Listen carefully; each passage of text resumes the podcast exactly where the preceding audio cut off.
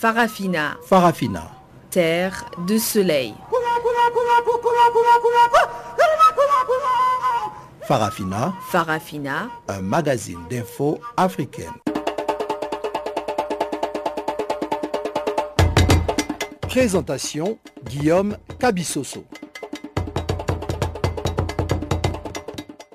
Bonjour à tous et merci d'avoir choisi Canal Afrique pour vous informer à travers Farafina, le magazine des actualités africaines en langue française. Nous émettons de Johannesburg sur 15 235 kHz dans la bande des 19 mètres et c'est Catherine Maleka qui assure la mise en onde de cette édition d'information dont voici les sommaires. Fini les suspens en Côte d'Ivoire, Amadou Soumaoro a été élu à la tête de l'Assemblée nationale. Les avocats d'André Okombi Salissa protestent contre l'irrégularité de la procédure qui a conduit à sa condamnation. Dans ces magazines, nous suivrons la réaction de Charles Zachary Boao de l'opposition. L'opposition tchadienne en guerre contre la composition d'Asseni telle que décrétée par le président Déby. Ce sont là quelques-uns des titres qui seront développés tout à l'heure. Laissons d'abord la place à Pamela Kumba pour le bulletin d'information.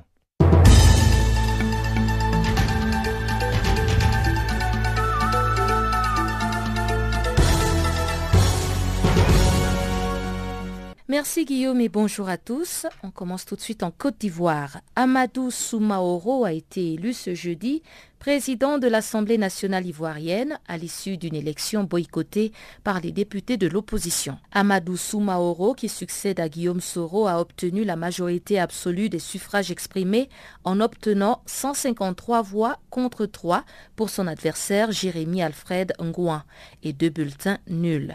Les députés des groupes parlementaires Parti démocratique de Côte d'Ivoire, Vox Populi, ainsi que le président du Front populaire ivoirien, branche Pascal Afinguessan, n'ont pas pris part au scrutin qu'ils ont qualifié d'illégal et illégitime. Membre fondateur du Rassemblement des Républicains en 1994, Amadou Soumaoro est un fidèle parmi les fidèles au président Alassane Ouattara.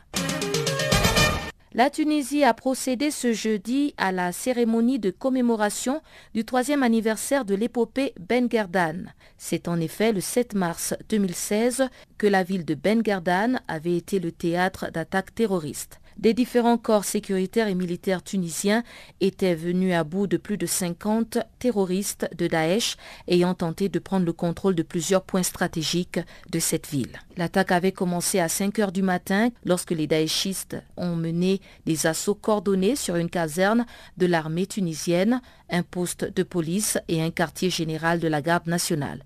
Le chef du gouvernement, Youssef Chahed, a affirmé que le 7 mars restera une journée exceptionnelle dans la mémoire du peuple tunisien. Dans un post sur sa page Facebook officielle, il a ajouté que les illusions des partisans de la mort et de la destruction se sont écrasées sur les murs de Ben Gardan et ont confirmé sans aucun doute qu'il n'existait pas d'incubateur populaire du terrorisme en Tunisie où seule la volonté de vivre l'emportait. Au Burkina Faso, un couvre-feu instauré dans la région de l'Est. Ce couvre-feu a pris effet dès ce jeudi jusqu'au samedi 20 avril de 19h à 6h du matin, heure locale. Dans un communiqué administratif, le gouverneur de cette province n'a pas donné les raisons officielles, mais des sources concordantes évoquent des raisons sécuritaires, surtout que plusieurs localités de la région sont en proie à des menaces terroristes. Dans le cadre des opérations de sécurisation du territoire national, une action combinée des forces spéciales et des forces militaires terrestres et aériennes avait été conduite dans les localités de Compiègne-Biga, Kabonga et dans la zone du campement présidentiel du 19 au 20 février dernier. Cette action d'envergure dans la région de l'Est avait permis la neutralisation de 29 terroristes. Et on se rend en Mauritanie pour parler du ministère mauritanien de l'Intérieur qui a dissous 76 partis politiques en vertu de la loi 2012 portant sur les partis politiques, modifiée en mai 2018. La dite loi stipule que tout parti politique qui présente des candidats à deux élections municipales générales et qui obtient moins d'un pour cent des suffrages exprimés à chacune de ces consultations ou qui s'abstient de participer à deux élections municipales générales consécutives sera dissous de plein droit. L'opposition déplore l'application de cette loi qui intervient alors que le pays s'apprête à aller aux élections présidentielles. Le premier parti politique mauritanien, le Rassemblement pour la démocratie et l'unité, est tombé sous cette loi. Créé en 1991, le Rassemblement pour la démocratie est un parti historique qui a marqué l'avènement du multipartisme en Mauritanie. Parlons à présent d'élections en Guinée-Bissau la Commission nationale électorale a finalement décidé de ne plus publier une liste supplémentaire des électeurs. Cette décision survient après les protestations de plusieurs partis politiques. Cette liste devait contenir les noms des votants ne figurant pas sur les listes électorales informatisées en raison de leur enregistrement tardif. Seules les personnes qui détiennent une carte d'électeur et qui ont leur nom inscrit sur la liste électorale seront autorisées à voter dimanche. Le Parti de la Rénovation sociale et le Mouvement pour l'alternance démocratique avaient qualifié d'illégale cette intention de la Commission nationale électorale de publier des listes supplémentaires. Le Parti de la Rénovation sociale avait même introduit un recours auprès de la Cour suprême de Guinée-Bissau pour empêcher l'utilisation de cette liste de votants supplémentaires. Il faut rappeler que quelques 761 000 électeurs sont appelés aux urnes dimanche pour élire le nouveau Parlement bissau-guinéen, fort de 102 députés. Et on termine au Gabon. Les membres du collectif citoyen ont lancé une pétition pour exiger que la France et le Maroc arrêtent de régenter leur pays. Le collectif qui dit s'exprimer au nom du peuple gabonais dénonce une situation de crise politico-institutionnelle gérée par la France et le Maroc depuis l'accident vasculaire cérébral du président Ali Bongo Ondimba. Guy Bekale, l'un des leaders de ce collectif, a déclaré à la presse que les Gabonais signataires de la pétition exigent tout simplement que la France considère qu'ils sont un peuple souverain, adulte et capable de choisir librement ses dirigeants.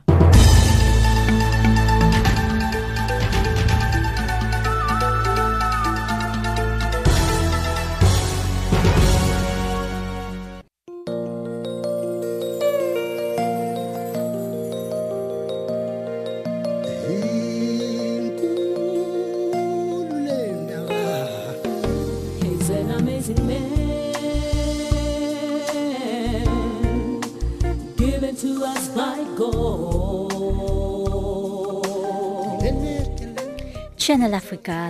Écrivez-nous sur notre page Facebook Channel Africa. Faites-nous des tweets French Farafina ou bien Channel Africa 1.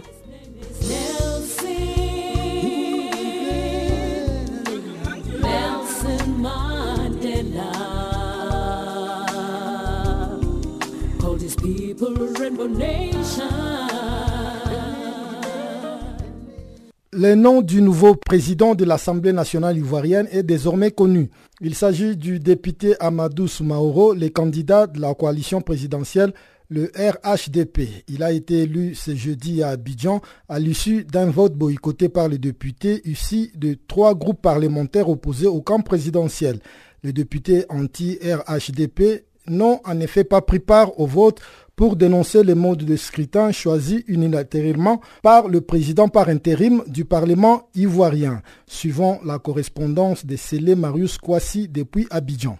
Amadou Soumaoro, le député du groupe parlementaire du camp présidentiel RHDP, entendu le Rassemblement des Oufoutistes pour la démocratie et la paix, vient d'être élu président de l'Assemblée nationale de Côte d'Ivoire, succédant ainsi à Guillaume Soro qui a démissionné de ce poste le 8 février dernier. Opposé au député Ngouan Jérémy, absent, un député PDCI, le Parti démocratique de Côte d'Ivoire, ex-allié du parti au pouvoir, Amadou Soumaoro a obtenu 153 voix contre 3 à l'issue du vote boycotté par les députés de l'opposition réunis au sein d'une coalition dénommée anti-RHDP. Ainsi, au moins 100 députés n'ont pas pris part à ce vote. Les députés de la coalition anti-RHDP, issus de trois groupes parlementaires, à savoir les groupes PDCI, Vox Populi et Rassemblement, avaient en effet décrié hier, au cours d'une conférence de presse tenue au sein même de l'hémicycle, le mode de désignation à ce scrutin. Ils ont en clair marqué leur indignation quant à la décision unilatérale prise par le président par intérim de l'Assemblée nationale d'imposer aux votants le mode de désignation par bulletin multiple alors qu'ils avaient décidé ensemble lors d'une réunion tenue le 26 février dernier d'utiliser le bulletin unique. Ils ont par ailleurs dénoncé le climat de fraude qui, selon eux, pesait sur le comité d'organisation avant de laisser savoir qu'ils ne participeraient pas dans de telles conditions à ces élections.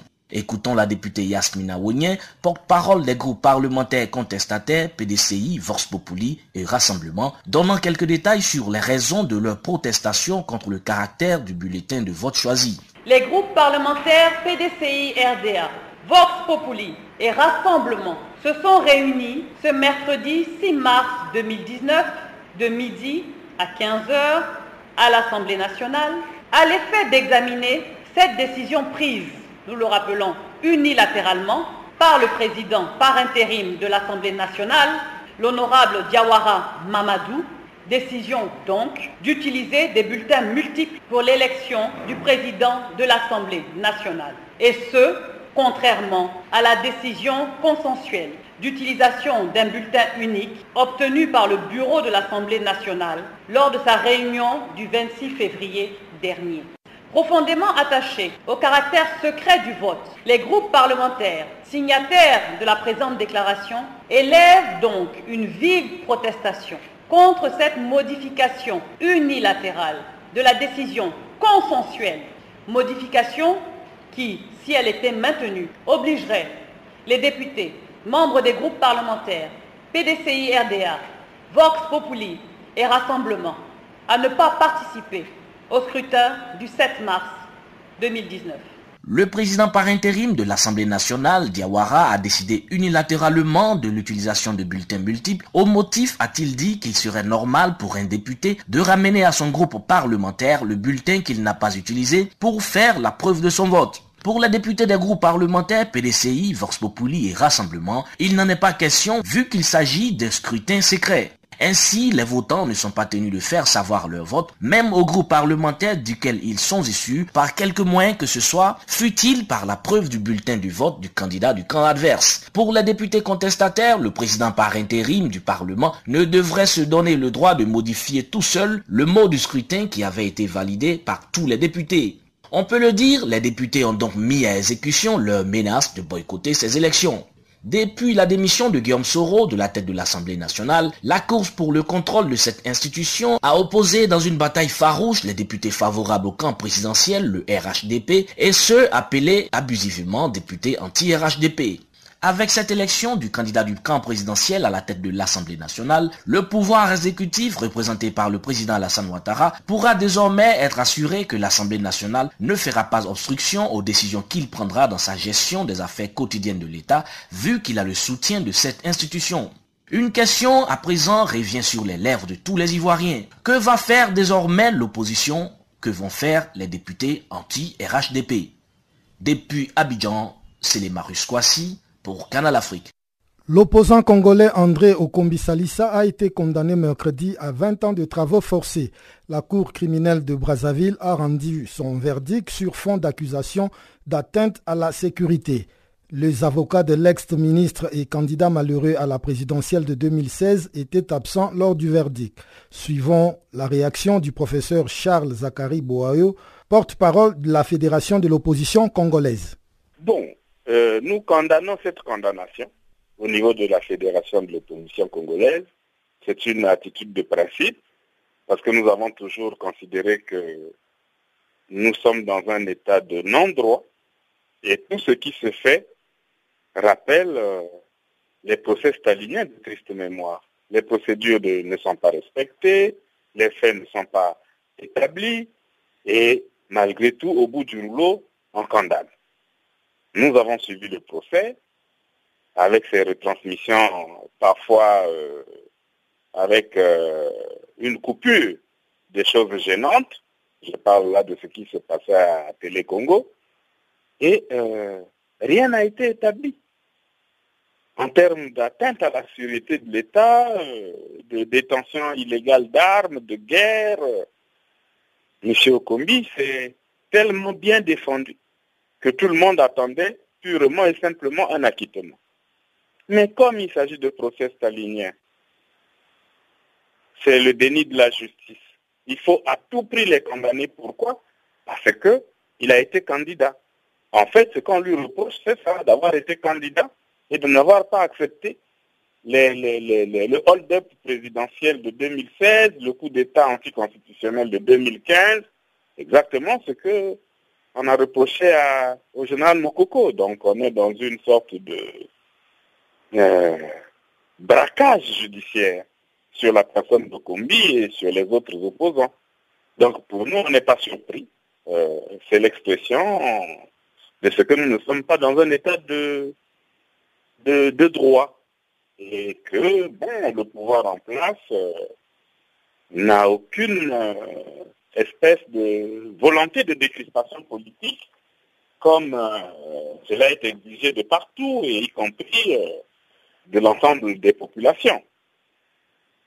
Voilà notre point de vue sur cette affaire. Et j'imagine que vous avez bien suivi que les avocats de André Okombi Salissa ont dû créer un, incident en quittant la salle parce que euh, le président de la Cour euh, constitutionnelle ne respectait pas leurs droits, les droits de la défense, les droits élémentaires de la défense n'ont pas été respectés, ils ont été obligés de quitter la salle d'audience.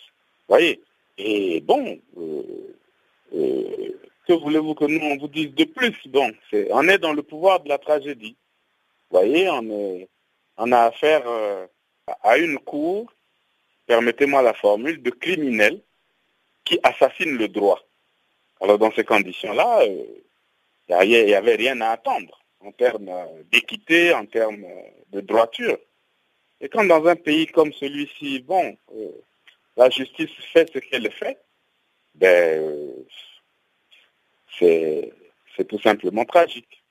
Il appartient à l'opposition démocratique et à elle seule de désigner ses représentants à la CENI conformément aux textes en vigueur. C'est la réponse du berger à la bergère après la désignation des 30 membres de la Commission électorale nationale indépendante par le président Idriss Déby Itno l'opposition républicaine tchadienne qui considère que les critères ayant permis la désignation de ses membres de la CENI ont été pour le moins discriminatoires, exige ni plus ni moins l'annulation du décret présidentiel.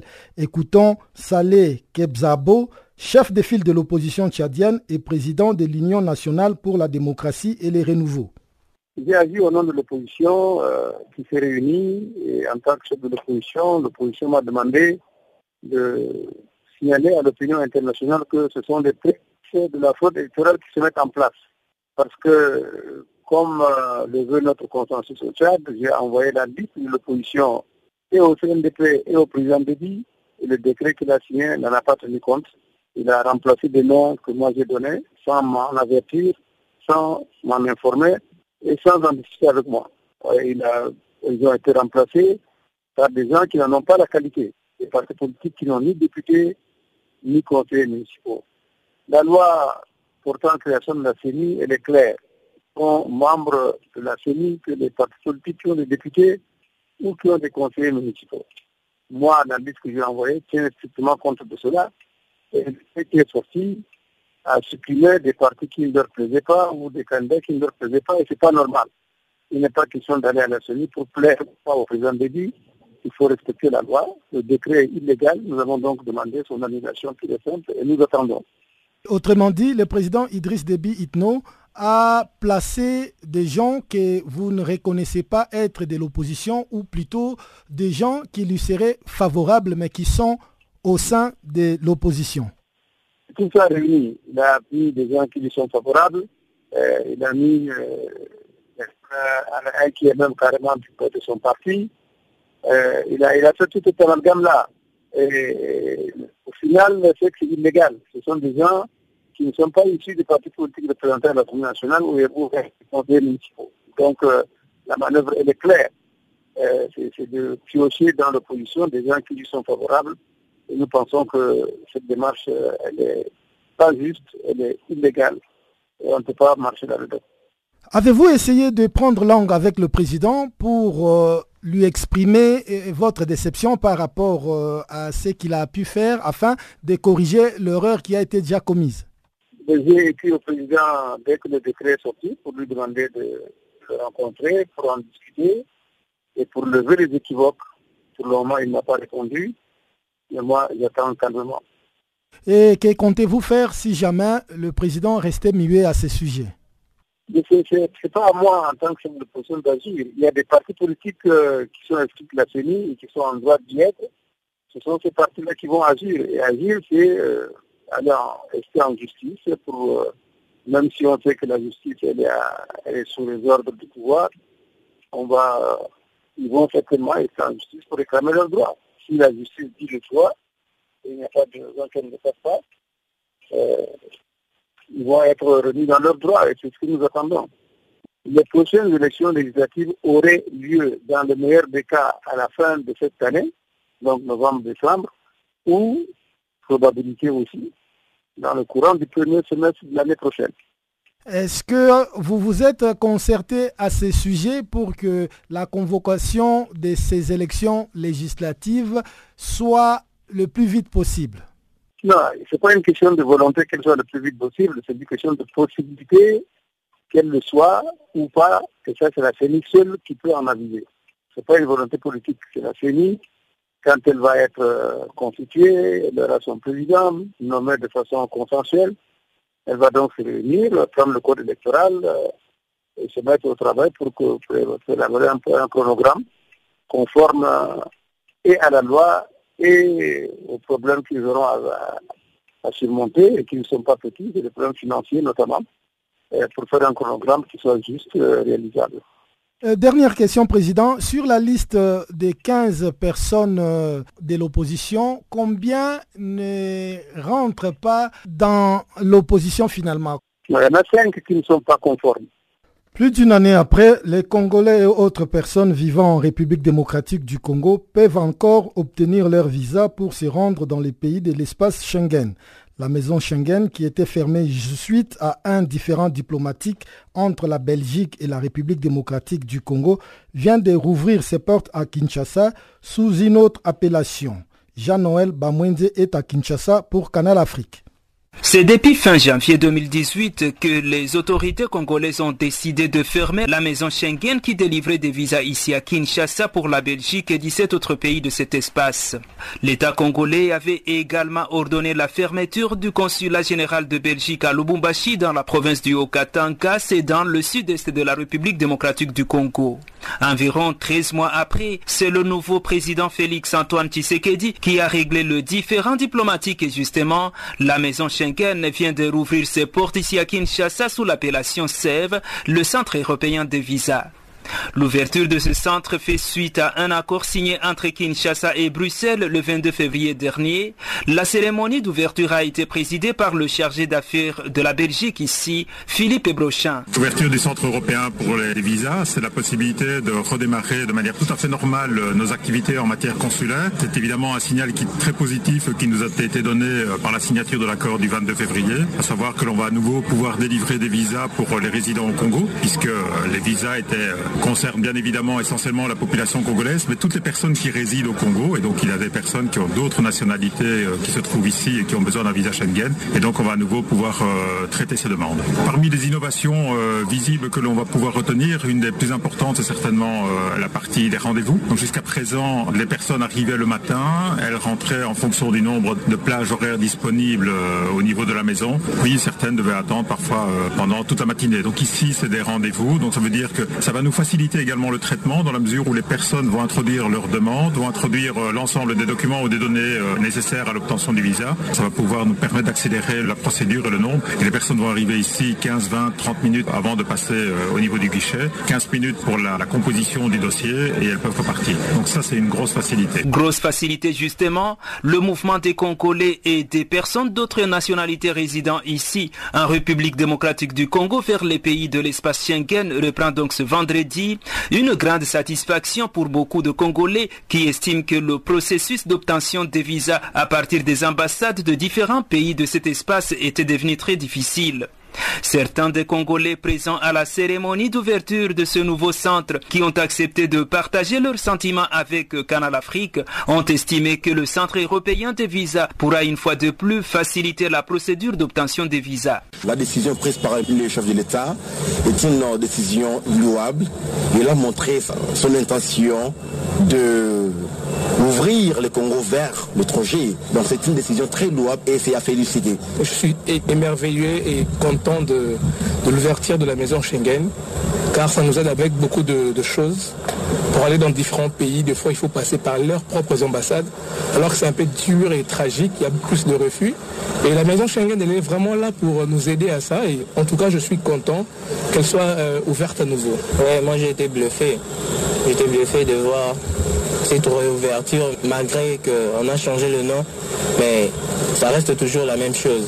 Parce qu'on a de, frères et sœurs à l'étranger et cela facilite un peu la tâche euh, pour eux de venir ici. Il faut rappeler que dans son discours d'investiture le 24 janvier dernier, le président Félix Antoine Tshisekedi avait promis justement la reprise des activités de la maison Schengen ici, en République démocratique du Congo.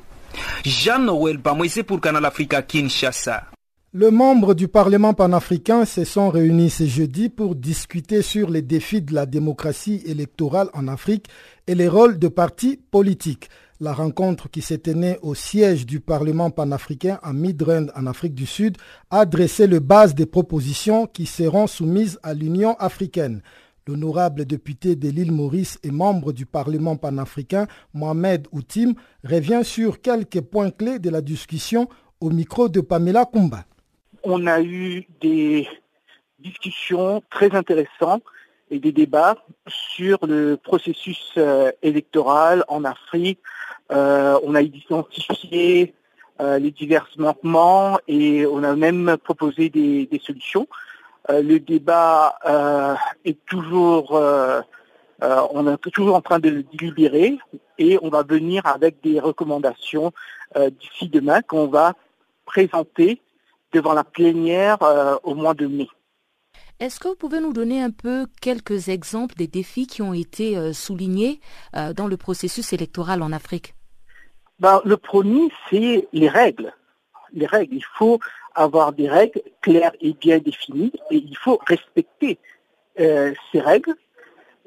malheureusement, dans plusieurs élections, on note des manquements, des manquements graves et cela résulte en des conflits, des contestations et des conflits. Certaines fois, des fois, la contestation est portée devant les tribunaux et on a un consensus à l'issue du jugement de la Cour constitutionnelle, mais des fois, le conflit dégénère en violence.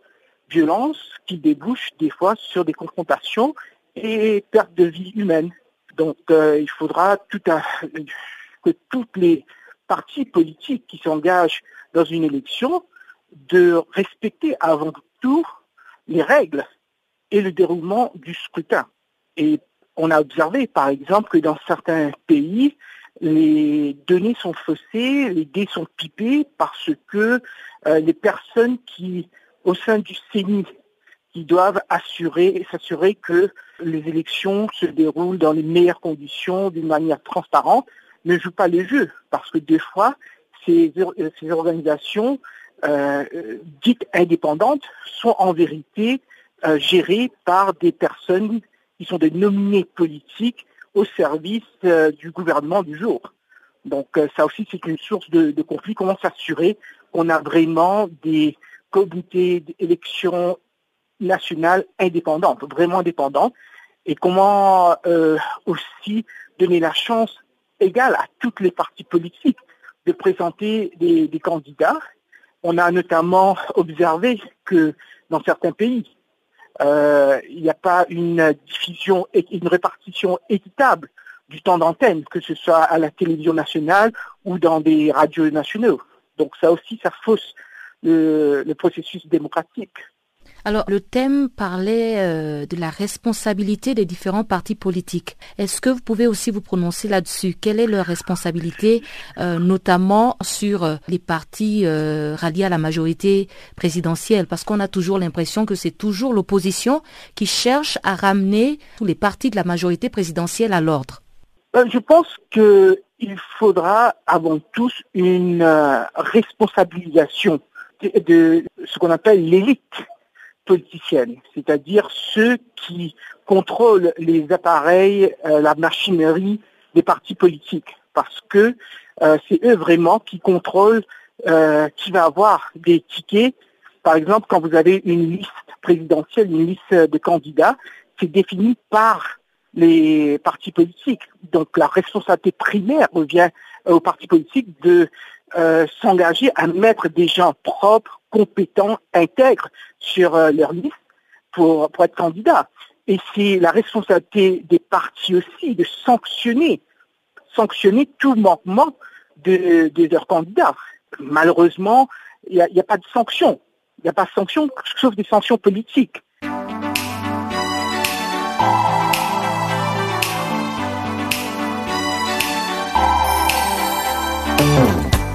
Si vous ratez les points chauds de l'actualité cette semaine, si vous ratez les points chauds de l'actualité cette semaine,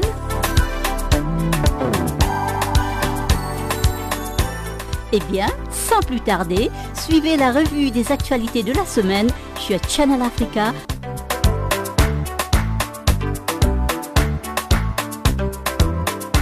Retrouvez le podcast sur nos sites internet www.channelafrica.co.za.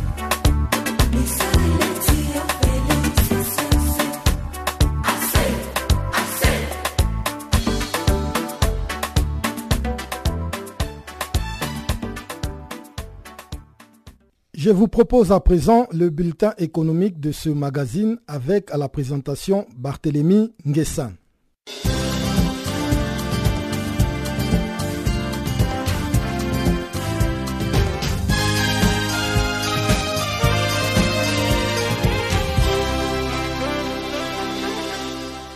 Bonjour et bienvenue à tous dans ce bulletin de l'économie. Le Zimbabwe a qualifié mercredi de parodie de justice le prolongement des sanctions américaines qui ciblent des responsables gouvernementaux et des entreprises étatiques. Sanik Mangwana, un haut responsable du ministère de l'Information, qui a annoncé la position du gouvernement zimbabwéen dans un communiqué cité par le quotidien d'État The Herald. Le gouvernement du Harare répond ainsi au président Donald Trump qui a décidé cette semaine de prolonger pour un an des sanctions imposées depuis 2003 à une centaine de personnes et entités juridiques, parmi lesquelles le président Emerson Mnangagwa et son prédécesseur Robert Mugabe. Nick Mangwana a souligné que le Zimbabwe, qui a engagé une politique de rapprochement avec les États-Unis d'Amérique, s'attendait naturellement à un changement de la politique américaine envers le pays. Le Zimbabwe reste au bord de la faillite malgré les promesses du chef de l'État de mener à bien des réformes politiques et économiques. Le taux de chômage dépasse les 90%. Le mois dernier, une hausse spectaculaire des prix des carburants décrétée par le gouvernement avait provoqué de violentes émeutes brutalement réprimées par les forces de l'ordre. En République démocratique du Congo, la chute du prix du ciment booste le secteur de la construction. La stabilisation du prix des 50 kg de ciment en dessous de 9 dollars ces derniers mois a favorisé la relance des chantiers de construction de maisons familiales et a multiplié le nombre de propriétaires. Une tendance qui a l'avantage de résorber le chômage endémique dans la capitale congolaise. Kinshasa abrite plus de 12 millions d'habitants et constitue l'une des plus importantes mégalopoles d'Afrique. La relance du secteur de la construction en air des Congo suscite cependant quelques inquiétudes les urbanistes craignent qu'un ciment aussi abordable ne débouche sur les phénomènes d'autoconstruction sans infrastructure. Le Maroc et la Serbie ont signé mercredi à Rabat trois accords de coopération dans les domaines du commerce, du tourisme et de la culture. La cérémonie de signature s'est déroulée en présence de M. Mohamed Sajid, le ministre marocain du tourisme, du transport aérien, de l'artisanat et de l'économie sociale, et M. Rassim Ladic, le vice-président du gouvernement serbe et ministre du commerce, du tourisme et des télécommunications. C'était en marge de la deuxième session de la commission mixte Maroc-Serbie qui vise à dynamiser les échanges commerciaux entre les deux pays. Le premier accord porte sur la coopération commerciale et économique pour faciliter et développer le commerce des biens et des services à long terme entre le Maroc et la Serbie. Une commission mixte pour le commerce et l'investissement sera établie afin d'assurer le suivi et l'application des dispositions de cet accord. Les ministres marocains et serbes ont par ailleurs signé un mémorandum d'entente afin de renforcer et promouvoir la coopération dans le domaine du tourisme sur la base de la réciprocité et le bénéfice mutuel. Les volumes commerciaux entre le Maroc et la Serbie restent en deçà des potentialités de leur économie respective. Les échanges étaient estimés à 17,3 millions en 2017. Les échanges commerciaux entre le Cameroun et les États-Unis d'Amérique sont passés à 212,4 milliards de francs CFA en 2018, ce qui représente une augmentation de 32% par rapport à l'année précédente. C'est l'ambassadeur américain Peter Henry Barlerin qui a révélé l'information le mercredi lors d'une rencontre avec la presse. Le diplomate a indiqué que ces échanges devraient connaître une évolution au cours des prochaines années avec l'arrivée des entreprises américaines au Cameroun, notamment dans les secteurs de transport et de l'énergie. Le Cameroun présente une balance très déficitaire dans ses échanges commerciaux avec moins de 50 milliards de francs CFA de produits exportés vers les États-Unis d'Amérique. Ce déficit pourrait être plus grand compte tenu de l'activité des grosses entreprises américaines comme le General Motors qui a récemment livré 5 locomotives à la société Camrail pour plus de 12 milliards de francs CFA. Et puis au Tchad, le manque de gaz dans la capitale tchadienne, N'Djamena, perdure depuis février.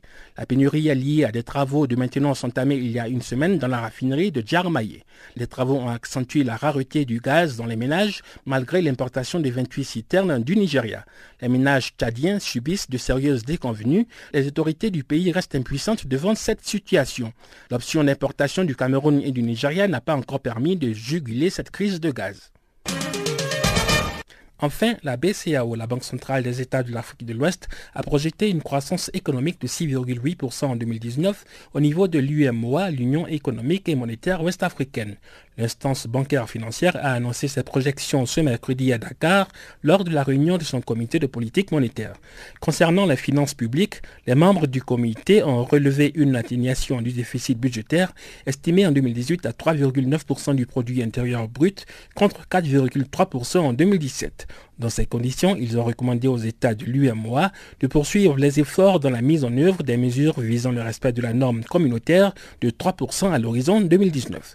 Le comité de monétaire de la BCEAO a décidé par ailleurs de maintenir inchangés les taux directeurs de la banque. Ainsi prend fin ce bulletin de l'actualité économique. Restez à l'écoute de Chanel Africa en compagnie de Guillaume Cabissoso.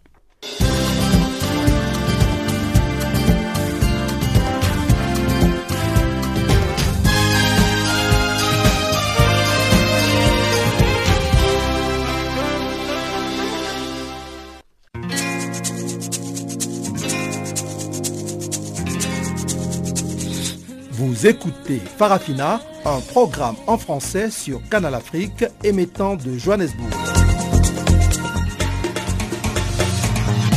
Pour vos réactions à nos émissions, écrivez-nous soit à l'adresse électronique suivante farafina.channelafrica en un seul mot, ou envoyez-nous un SMS au numéro qui suit 00 27 833 81 56 59.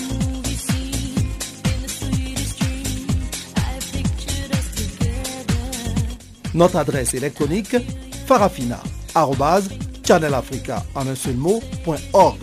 ou par SMS 0027 833 81 56 59.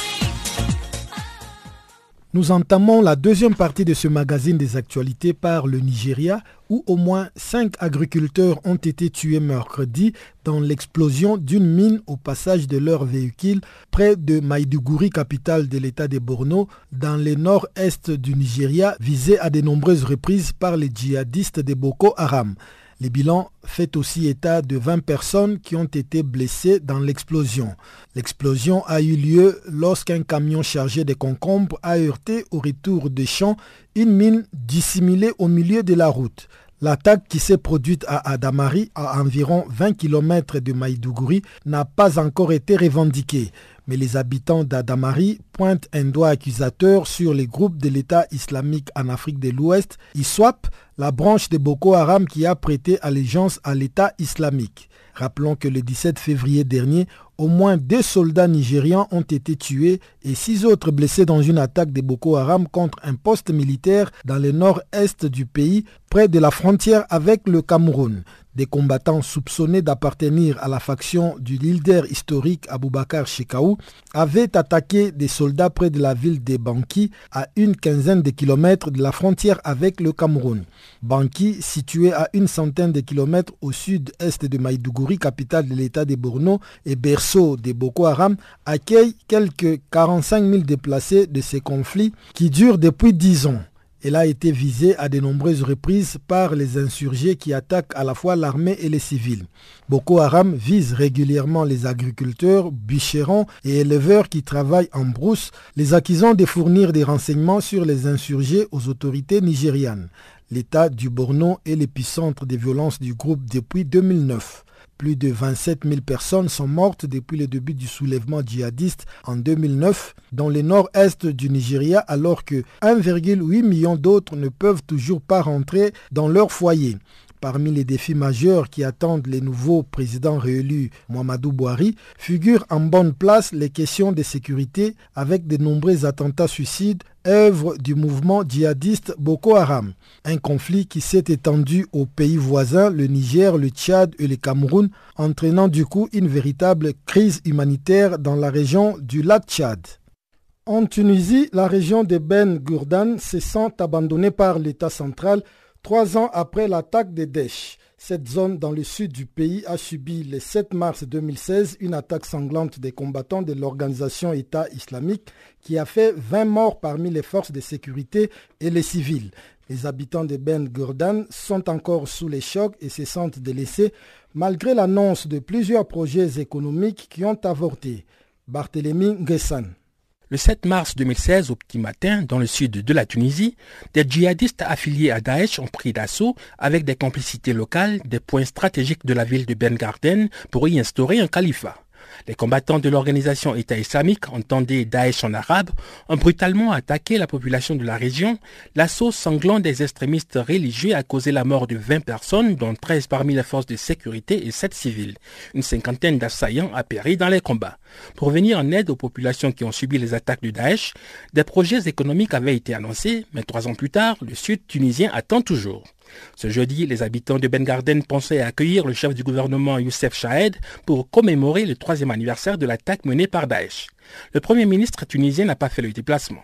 L'événement a finalement été marqué par la pose d'une pierre inaugurale d'une zone de libre-échange afin de participer au développement de la localité. M. Mabrouk Korchid, un ancien ministre des domaines de l'État et des Affaires foncières, doute du bien fondé du projet il a fait observer qu'il reste encore beaucoup à faire pour parvenir à développer cet espace économique parce que selon lui, la société d'exploitation de la zone n'a pas encore été créée. L'ancien ministre, qui est natif de la région, a confié à notre confrère de Jeune Afrique qu'il serait difficile pour Ben Garden d'être attractif parce que toute la Libye est actuellement une zone de libre-échange. Des fonds avaient pourtant été débloqués pour que la ville devienne un pôle d'art et de tournois équestres, une spécificité régionale dont les Libyens sont friands. Mais le projet a avorté alors que la zone industrielle qui a été aménagée est en panne faute d'investisseurs. Autant de désillusions pour les habitants qui ont défendu leur territoire et la Tunisie lors de l'attaque de Daesh en 2016. C'était un cauchemar. Les terroristes sillonnaient les rues et réclamaient le soutien de la population pour y installer leur État islamique. Se souvient un témoin des affrontements. L'épisode sanglant a marqué les esprits et révélé toute la fragilité d'une zone frontalière poreuse incontrôlable depuis la chute du régime de Muammar Kadhafi en 2011. Un mur de sable et l'établissement d'une zone militaire n'ont pas suffi à la sécuriser de manière pérenne. L'attaque a aussi été un coup de semence pour les autorités tunisiennes qui n'avaient pas pris, malgré les alertes des services de renseignement, toute la mesure de la menace et de l'existence de réseaux locaux armés entraînés pour la plupart dans des camps en Libye. Trois ans plus tard, les habitants de la région s'attendaient à une reconnaissance même à minima, avec quelques projets pour la région et la création d'emplois. Ils pensaient par ailleurs être honorés par l'institution du 7 mars comme journée nationale de lutte contre le terrorisme, mais le décret n'a pas été publié. Une occasion ratée donc pour ceux qui le reste de l'année se disent oubliés et ne se contentent pas de voir les terroristes jugés. La Tunisie se trouve dans un contexte de précarité économique et le gouvernement doit lutter contre le terrorisme sur plusieurs fronts. Les incursions des combattants persistantes et répétées dans la région du mont Chambi à l'ouest près de la frontière algérienne nécessitent une importante concentration de moyens techniques et humains au détriment d'autres territoires. Une situation d'autant plus instable que le pays doit également gérer l'épineux dossier du retour des djihadistes depuis les zones de conflit. Barthélémy Guessant pour Channel Africa. Le premier symposium international sur la participation des jeunes au processus de paix a terminé ses travaux ce mercredi à Finlande. Cette rencontre donnait suite à l'appel lancé par les Conseils de sécurité des Nations Unies en 2018 dans sa résolution 2419, reconnaissant les rôles importants que jouent les jeunes dans le processus de paix et qui cherchent à les impliquer davantage. Plus d'une quarantaine de jeunes provenant de 30 pays étaient réunis à Helsinki lors du symposium pour échanger leurs points de vue. On écoute l'un de ces jeunes, Christian Acheleke, activiste camerounais, dont les propos ont été recueillis par Christina Silvero. L'objectif de ce symposium, c'est avoir une conversation avec les jeunes qui travaillent sur la thématique du processus de la paix et nos aînés qui ont fait des activités en cette thématique aussi et aussi pour amener le gouvernement pour engager dans cette conversation aussi le système des Nations Unies et d'autres organisations régionales comme l'Union africaine et l'Union européenne qui sont là pour discuter et voir comment on peut promouvoir la participation des jeunes en ces conversations et au terrain aussi parce que les jeunes ont fait une recherche sur ça. Il y a un document qui montre que les jeunes partout dans le monde fait beaucoup de choses, des activités vraiment concrètes à ces conversations de médiation, de négociation, de dialogue et tout ça pour promouvoir la paix et pour contrer la violence alors justement, quelles sont les idées qui ont été discutées au cours de ces deux jours? Est-ce qu'il y a des projets euh, concrets, des idées concrètes qui vont pouvoir être mises en œuvre? Oui, actuellement, la structure de cette symposium était vraiment clé parce que les jeunes participants ont eu l'opportunité de s'engager avec euh, les aînés dans cette, dans cette conversation. Et la première chose qui est sortie, c'est pour créer un réseau pour des jeunes qui peuvent bien s'engager dans ces conversations de médiation et tout ça. Et c'est un réseau de jeunes qui peut être un point de référence, là où s'il y a un processus de médiation au niveau des Nations Unies, on peut tourner vers ces jeunes pour participer dans ces processus et pour voir comment les jeunes peuvent s'asseoir sur la table pendant les négociations et euh, pour signer des contrats pour la paix et tout ça. Ça, c'est la première chose qui est sortie. Aussi, il y a des systèmes des Nations Unies qui sont présents et la plupart de eux ont fait, ont mentionné ce qu'ils veulent faire en ce moment pour créer, pour chercher un processus, pour promouvoir ces processus, pour donner le financement, pour donner la capacité aux jeunes pour s'engager à ces processus. Aussi, une autre chose vraiment remarquante était euh, pendant le premier jour que le ministre des Affaires étrangères du Qatar a aussi annoncé qu'en 2020, on aura le même forum au Qatar, là où le jeune peut bien se parler et pour montrer ce qui s'est passé depuis 2009 et de 2020. Donc voilà en sorte le portion clé qu'on a eu pendant ce jour ici et il y a beaucoup d'énergie dans la salle. Tous les participants sont vraiment convaincus que les jeunes sont vraiment l'acteur dans le processus de la paix. Christian Acheleki, vous êtes euh, vous-même jeune activiste euh, pour la paix du Cameroun. Alors, qu'est-ce qui vous a amené à vous engager en tant qu'activiste pour la paix et que signifie donc ce symposium pour vous? Pourquoi est-il si important? Euh, mon propre histoire, quand j'étais jeune, ce qui m'a amené dans ce processus, j'ai grandi dans un communiqué qui était vraiment violent. Et moi-même, j'ai vécu la violence et même mes amis ont été tués et tout ça. Ça veut dire qu'on avait la violence de vol et tout ça, et on avait le bagarre de jeu, ce qu'on appelle le gang violence et tout ça. Et c'est là où j'ai grandi et j'ai vécu tout ça. Et c'est ça qui m'a donné une inspiration de travailler et voir comment on peut amener les jeunes dans la conversation de la paix et aussi pour voir comment on peut promouvoir la paix avec les jeunes. Voilà ce qui m'a amené euh, dans ça.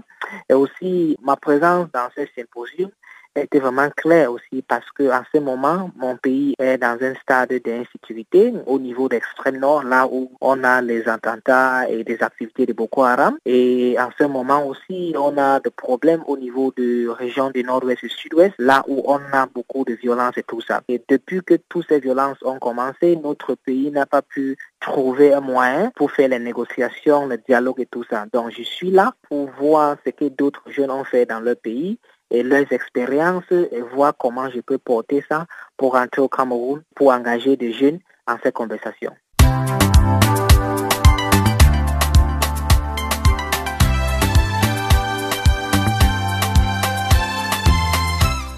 Farafina, Farafina.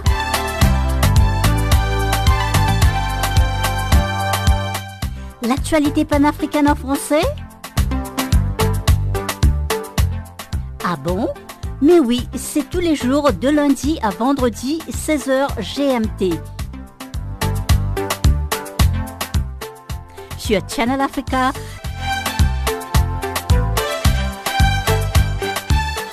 Et n'oubliez surtout pas de tweeter French Farafina.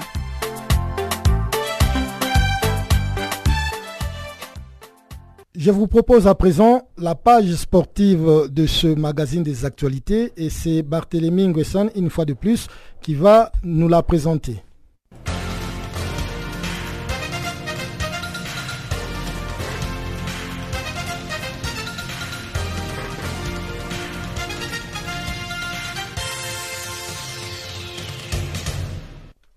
Bonjour et bienvenue à tous dans ce bulletin de l'actualité sportive. Manchester United se retrouve en quart de finale de la Ligue des champions de football UEFA. Le club anglais a réussi ce mercredi une mission difficile pour se qualifier pour le tour prochain de la compétition. En déplacement sur les bases du Paris Saint-Germain, Manu a battu le club français par 3 buts à 1. Le Belge Romelu Lukaku a inscrit le premier but de Manchester United dès la deuxième minute sur une passe en retrait du défenseur parisien Thilo Kerrer. Le défenseur Juan Bernat a égalisé pour le PSG dix minutes après sur un centre de l'attaquant Kylian Mbappé. Mais Lukaku a redonné l'avantage à Man United à la 30e minute de jeu. De retour des vestiaires, l'arbitre Damir Skomina a accordé un penalty à Manchester United après avoir eu recours à l'assistance vidéo pour une main du défenseur Prenel Kipembe dans sa surface de réparation. Marcus Rashford s'est chargé de transformer le penalty vers la fin du match. Il a frappé en force côté gauche pour ne laisser aucune chance au gardien de but parisien Gianluigi Buffon, confirmant ainsi la victoire de Manchester United. Un exploit pour les hommes du manager Ole Gunnar qui avait pourtant perdu le match allié sur le score de 2 à 0. Le PSG est éliminé une nouvelle fois en huitième de finale de la Ligue des Champions, deux ans après son élimination choquante face au FC Barcelone. Dans l'autre match de ce mercredi, le FC Porto s'est qualifié aux dépens de l'AS Roma. Le prochain match des huitièmes des finales auront lieu le mardi 12 mars prochain. La Juventus Turin va affronter l'Atlético Madrid et Manchester City le Schalke 04. L'entraîneur du Real Madrid a déclaré qu'il ne va pas démissionner malgré l'élimination du club madrilène au huitième de finale de la Ligue des Champions. L'Ajax, battu par deux buts à un à domicile au match aller, a créé la surprise en s'imposant face au Real Madrid. Le club néerlandais a dominé le Real par 4 buts à 1 le mardi soir. Santiago Solari, le manager du club espagnol, n'est pas prêt à abandonner ses fonctions. Il préconise plutôt de rester calme et d'affronter les moments difficiles avec du caractère. En huitième de finale de la Ligue des Champions, le Real Madrid a été éliminé de la Coupe du Roi d'Espagne. Au classement du championnat espagnol, les Madrilènes accusent 12 points de retard sur leurs rivaux barcelonais. En football féminin, les deux pays africains qui participent au tournoi international de Chypre ont connu des fortunes diverses. Même si la compétition est terminée pour les deux représentants africains, il faut dire que le Nigeria quitte sur une victoire quand l'Afrique du Sud sort sur une défaite. Les Sud-Africaines dirigées par Desiree Ellis ont enregistré un nul de deux buts partout contre la Finlande. Les Banyana Banyana ont subi deux défaites, 4-1 contre la Corée du Nord et 2-1 contre la République tchèque. En match de classement ce mercredi, les Sud-Africaines ont essuyé une nouvelle défaite 3-0 contre la Finlande. Les Nigérianes ont de leur côté enregistré deux défaites, 4-1 devant l'Autriche et 1-0 face à la Belgique. Contre la Slovaquie, les Super Falcons se sont imposés par 4 buts à 3. Pour leur première participation à cette compétition, les Nigérianes prennent la 7 place sur 12 après leur succès 3-0 ce mercredi devant la Thaïlande. Filons à présent aux USA pour parler de basketball NBA. Le Utah Jazz a pris sa revanche ce mercredi sur la Nouvelle-Orléans qu'il avait battu à domicile en début de semaine. Utah s'est imposé 114 à 104 sur le parquet des Pélicans grâce à son pivot français Rudy Gobert. Gobert a marqué 22 points et récupéré 13 rebonds. Le meilleur défenseur en titre de la NBA a fini la rencontre avec une impressionnante réussite au tir. Il a inscrit 10 sur 12.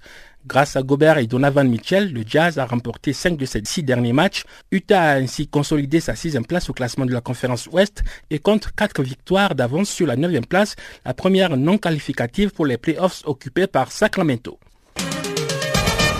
Restons aux USA pour du tennis féminin. Victoria Azarenka s'est qualifiée pour le deuxième tour du tournoi californien d'Indian Wells devant sa compatriote Vera Lakpo. La Bélarusse a peiné en début de match, mais elle s'est finalement imposée en deux manches 6-2, 6-3. Au deuxième tour, Victoria Azarenka affronte pour la première fois depuis 2016 Serena Williams qui mène largement au bilan de leur face-à-face avec 17 victoires en 21 matchs. C'est clair que cela va être un match très spécial pour nous deux, a admis Azarenka qui est retombée à la 48e place mondiale. La Bélarusse a déjà remporté le tournoi d'Indian Wells à deux reprises, notamment en 2012 et en 2016. Parmi les autres rencontres de la première journée, l'américaine Sofia Kenin a pris sa revanche sur la chinoise Wang Yafan, qui l'avait battue samedi en finale du tournoi d'Acapulco. Ainsi prend fin ce bulletin de l'actualité sportive. Merci de l'avoir suivi.